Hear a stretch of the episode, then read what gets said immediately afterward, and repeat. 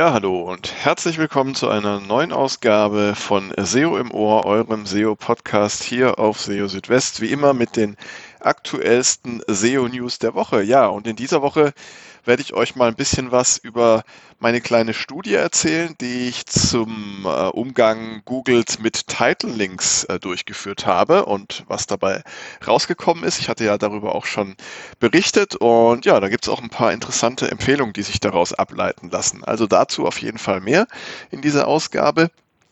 Dann war spannend diese Woche, dass Google den neuen Index Coverage Report in der Search Console live genommen hat. Da gibt es einige neue Funktionen und Features, die das Ganze sehr praktisch ähm, werden lassen. Und ja, da gehe ich besonders auf eine neue Funktion ein. Und außerdem noch in dieser Ausgabe von SEO im Ohr. Google hat viele Seiten als indexiert gemeldet, die gar nicht indexiert waren. Da gab es also einen Fehler, der in dem äh, Bericht zur Indexabdeckung ja zu falschen Zahlen geführt hat. All das in dieser Ausgabe von SEO im Ohr. Schön, dass ihr dabei seid. Ja, und fangen wir gleich an, legen wir los und zwar mit der Studie, die ich durchgeführt habe, eine kleine Studie. Und zwar wollte ich gerne wissen, ja, wie oft ändert Google eigentlich den Title oder den Title-Link in den Suchergebnissen und übernimmt sozusagen nicht den Text, den es auf den Webseiten im Title-Tag ähm, gibt. Und ja, vorweggenommen, das Ergebnis der kleinen Untersuchung, die ich da durchgeführt habe, mit 400 Suchergebnissen, ähm, ist, dass in mehr als der Hälfte der Fälle tatsächlich der Title-Link umgeschrieben wird und nicht der Originaltext aus dem Title-Tag verwendet wird. Und ähm, ja, was habe ich gemacht? Ich habe im Prinzip ähm, ja 400 äh, Suchergebnisse mir angeschaut und zwar jeweils 100 Suchergebnisse für äh, vier verschiedene Keywords. Die Keywords habe ich eingeteilt in äh, zweimal informationsorientierte und zweimal in transaktionsorientierte Keywords. Informationsorientierte Keywords, das sind Keywords, wie der Name schon sagt, ähm, oder Suchanfragen, zu denen man eben weitere Informationen haben möchte, ähm, wo man sich einfach informieren möchte. Und da habe ich mir jetzt mal einfach die äh, Keywords Klimawandel und Sehenswürdigkeiten Ostfriesland rausgepickt. Und bei den transaktionsorientierten äh, Suchanfragen, also transaktionsorientiert deshalb, weil damit eine Handlungsabsicht verbunden ist, wie zum Beispiel ein Kauf. Also bei diesen transaktionsorientierten Keywords habe ich mir Laufschuhe kaufen und günstiger Kredit rausgesucht. Das sind also vier Keywords in zwei verschiedene Search Intents verteilt und jeweils 100 Suchergebnisse macht insgesamt 400 Suchergebnisse, die ich mir angeschaut habe.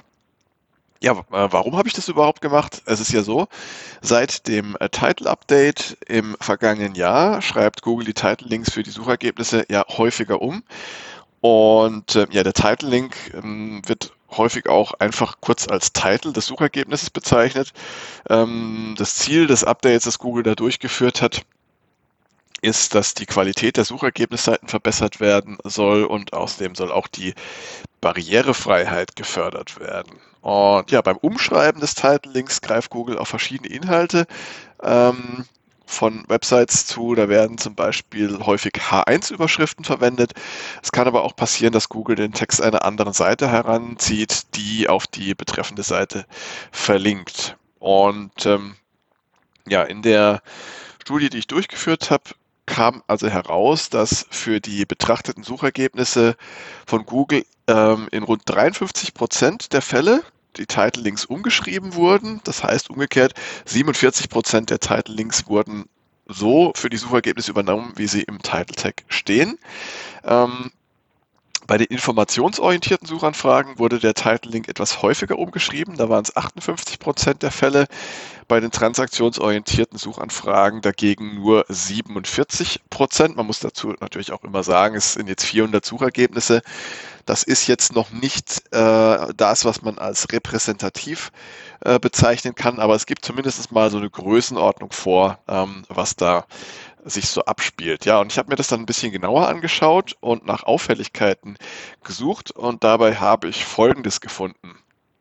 Häufig gibt es Änderungen beim Seiten- oder Markennamen im Title Link. Also entweder formuliert Google diesen um, wie zum Beispiel ähm, Spiegel statt der Spiegel oder äh, WWF Deutschland statt WWF. Und dabei wird auch oftmals die Groß- und Kleinschreibung des Namens angepasst. Ähm, häufig werden auch Sonderzeichen ausgetauscht. Google ersetzt zum Beispiel oftmals ein Pipe-Symbol, also das ist praktisch dieser vertikale Strich, durch einen äh, Bindestrich. Hm, interessant ist auch, dass Google manchmal den Namen der Website in den Title Link auf der SERP einfügt, obwohl er im Title Tag auf der Seite nicht vorkommt. Es kann aber auch umgekehrt passieren, dass ein Title Tag den Namen der Website enthält, Google ihn aber dann nicht im Title Link anzeigt. Und das ist unabhängig davon, ähm, ob sich jetzt der Name der Website am Anfang des Titles äh, oder am Ende befindet. Und äh, ja, Google scheint auch zu erkennen, äh, wann der Name einer Website im Title Tag passt und wann nicht. Also ich habe zum Beispiel einen Fall gefunden, ähm, da stand im Titel der Name einer Organisation, ähm, der aber praktisch nicht ähm, die Organisation war, von der offiziell die Website stammt. Und dementsprechend hat Google diesen Namen aus dem Title Tag dann auch nicht verwendet, sondern den Namen der Domain eingefügt. Google nimmt Erweiterungen vor, wenn der Title Link recht kurz ist. So lautet zum Beispiel das Title Tag einer Seite aus der Studie schlicht Klimawandel.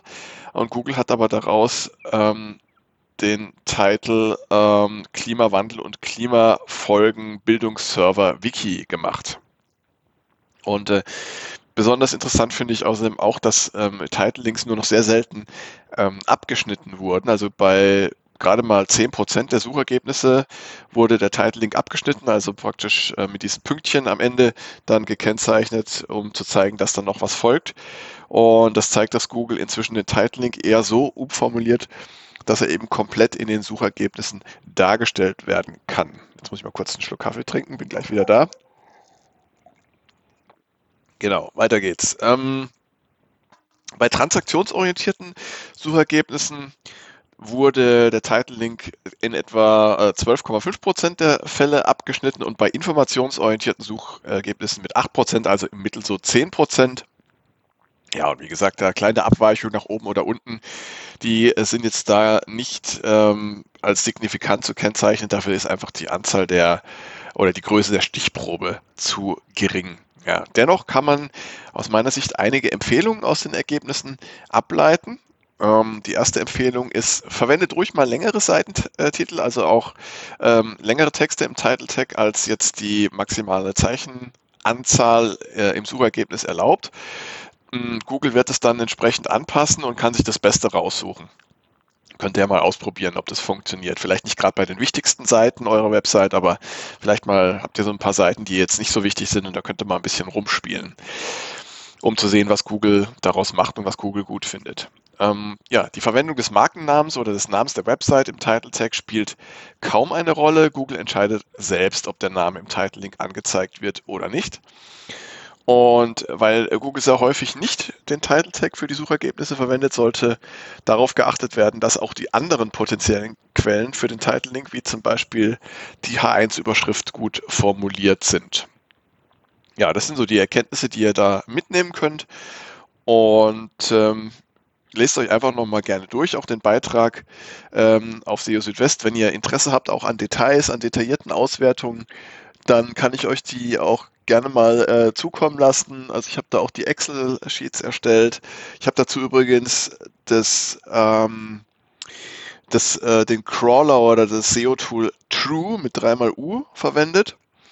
Ähm, und ähm, damit kann man also sehr schön ähm, Exporte von, von kompletten Suchergebnisseiten bekommen. Also True oder Through, muss man hier genauer sagen, mit TH, T-H-R-U-U-U.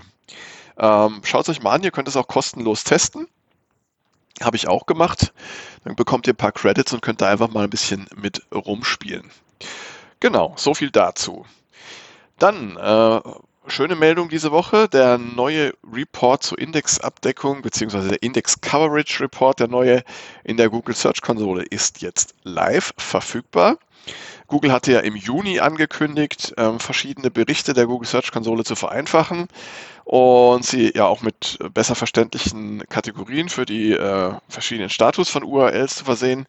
Und jetzt ist es also soweit, der neue Index Coverage Report beziehungsweise der neue Bericht zur Indexabdeckung in der Google Search Konsole ist jetzt live verfügbar. Wer sich also in der Google Search Konsole einloggt und den Bericht äh, für eine Website oder Property aufruft, der sieht jetzt dann auch schon die neue Darstellung, die sehr schön übersichtlich ist. Und es fällt zunächst die neue Optik des Diagramms auf, hm, das nun irgendwie ja, ähm, anschaulicher und aufgeräumter erscheint. Es gibt außerdem nur noch zwei Kategorien von URLs, nämlich indexiert und nicht indexiert. Und äh, die Kategorien Fehler beziehungsweise indexiert trotz Problemen, die ja früher so in, in Rot und Gelb dargestellt waren, die gibt es jetzt nicht mehr und dadurch wirkt dieser äh, Bericht jetzt einfach übersichtlicher. Unterhalb des äh, Diagramms könnt ihr dann die verschiedenen Status äh, sehen, eurer URLs, die auf mehrere Tabellen verteilt sind. Nicht indexierte Seiten sowie Verbesserungsvorschläge werden auf diese Weise separat und in unterschiedlichen Tabellen ausgewiesen. Ihr könnt auch noch ein Häkchen setzen für Impressionen oberhalb des Diagramms und dann könnt ihr euch die, den Verlauf der Impressionen im Diagramm für die äh, URLs der ausgewählten Kategorien anzeigen lassen. Und ja, ihr habt außerdem äh, die Möglichkeit, ähm, euch die Daten entweder für alle URLs oder eben auch nur für URLs, ähm, die per Sitemap eingereicht wurden, anzeigen zu lassen. Ähm, Google bietet euch auch in diesem Index Coverage Report eine Tour an. Ähm, da könnt ihr dann ähm, sehr schön die Neuigkeiten ähm, euch anzeigen lassen und die einfach mal in Ruhe durchklicken. Ähm, Finde ich sehr praktisch, auch gerade für diejenigen, die jetzt da noch nicht so vertraut sind mit dem Tool. Ja, im Zusammenhang mit dem neuen Index Coverage Report ist jetzt auch die Funktion zum Validieren behobener Fehler in der Search-Konsole wieder verfügbar. Die war ja vorübergehend außer Betrieb genommen worden, um die Daten in der Zwischenzeit in den neuen Report migrieren zu können. Und im Zusammenhang mit dem neuen Index Coverage Report möchte ich euch auch noch auf eine sehr praktische neue Funktion äh, beziehungsweise eine neue Übersicht hinweisen, die es jetzt da gibt. Und zwar könnt ihr jetzt ähm, URLs daraufhin sorti zu sortieren, oder daraufhin sortieren, ähm, ob sie wegen Problemen auf eurer Website nicht indexiert wurden oder ob Google sie einfach nicht indexieren wollte. Und dazu dient die Spalte Quelle. Hier gibt es äh, zwei Ausprägungen, nämlich einmal Google-Systeme und einmal Website. Und äh, die Bedeutung dieser äh, Spalte Quelle wird so beschrieben. Sie gibt an, ob der in der Spalte Grund aufgeführte Umstand von der Website oder von Google verursacht wird. Und falls der Grund eine Website-Aktion ist, dann könnt ihr das Problem beheben, sofern das sinnvoll ist. So schreibt es Google. Ähm, die Problemkategorie Soft 404 gehört zum Beispiel zur Quelle Website, während gecrawlt, nicht indexiert, der Quelle Google-Systeme angehört ja, durch diese Filtermöglichkeit ist es einfacher zu erkennen, welche Probleme ihr eben direkt auf eurer Website beheben könnt, um vielleicht doch noch eine Indexierung der Seiten zu erreichen. Aber Achtung, auch die Problemkategorien in der Quelle Google Systeme können Anlass für Änderungen auf eurer Website sein. Wenn Google zum Beispiel eine Seite crawlt, sie aber nicht indexiert, dann kann das mit der Qualität der Inhalte auf der Seite zu tun haben oder auch mit der Qualität der gesamten Website. Es kann auch mit einer fehlenden internen Verlinkung zu tun haben und so weiter. Also auch da solltet ihr immer schauen oder überlegen, welche Gründe könnte es denn auf meiner Website geben, dass Google ähm, jetzt diese spezielle Seite nicht indexiert hat. Ja, und ähm, indexieren ist ein gutes Stichwort für den letzten Beitrag in, in diesem Podcast äh, für dieses Mal. Und zwar hat Google viele Seiten als indexiert gemeldet, die gar nicht indexiert waren. Google hat jetzt gerade einen Fehler eingeräumt, der eben dazu geführt hat, dass viele Seiten als indexiert gemeldet wurden, die überhaupt nicht im Index äh, enthalten waren. Und ähm, dieser Fehler ist laut Google jetzt behoben. Ähm, die Folge ähm, ist aber nun, dass ja die gemeldete Zahl indexierter Seiten für viele Websites in den nächsten Tagen sinken kann. Ähm, ja, Google hat es auf Twitter mitgeteilt und ähm, hat auch geschrieben, dass, dass ja viele Websites davon betroffen sind Und ähm, auch auf, auf der Data Anomalies Page, auf der Google ja solche Probleme immer mal wieder einräumt, ähm, wird beschrieben, dass der Indexierungsstatus mancher Seiten eben falsch ausgezeichnet worden sei. Und äh, demnach kann es eben für manche Websites zu einem Rückgang der ausgewiesenen indexierten Seiten kommen. Das hat aber nichts äh, laut Google mit einem geänderten Nutzerverhalten zu tun. Es geht nur um eine Anpassung im Reporting. Meine Empfehlung an euch, schaut in den nächsten Tagen einfach mal in den Index Coverage Report der Google Search Konsole rein und äh, beobachtet mal, ob da die Zahl der indexierten Seiten äh, zurückgeht. Und dann solltet ihr natürlich auch schauen, ähm, wenn dann Seiten auf einmal als nicht indexiert gemeldet wurden, in welchen Kategorien die dann landen. Ja, dann müsst ihr natürlich nochmal schauen, ähm, ob es da bestimmte Gründe gibt, die ihr vielleicht dann auch einfach beheben könnt. Ja, und damit sind wir auch schon wieder am Ende von SEO im Ohr. Dieses Mal waren es ein äh, paar Meldungen weniger, aber dafür etwas ausgiebiger und ausschweifender.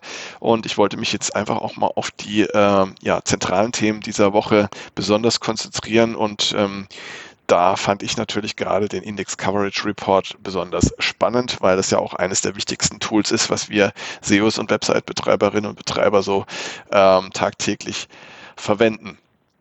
Ich freue mich auf jeden Fall, dass ihr wieder dabei wart, dass ihr eingeschaltet habt und wie immer an dieser Stelle mein Hinweis, wenn ihr Fragen, Wünsche, Kritik äh, etc. äußern wollt, dann meldet euch gerne bei mir, schreibt mir eine E-Mail an info@seo-südwest.de oder kontaktiert mich über die verschiedenen sozialen Netzwerke, wo ihr mich finden könnt. Das könnt ihr alles auf SEO Südwest erkennen und sehen. Und ja, jetzt bleibt mir eigentlich nicht viel mehr, als euch eine gute Zeit zu wünschen. Bis zum nächsten Mal. Ich freue mich auch, wenn ihr bei der nächsten Ausgabe von SEO im Ohr dabei seid. In etwa einer Woche wird es die geben. Und bis dahin halte ich euch auf dem Laufenden auf SEO Südwest mit den aktuellsten SEO News jeden Tag. Ja, bis dahin erstmal macht's gut. Ciao, ciao, euer Christian.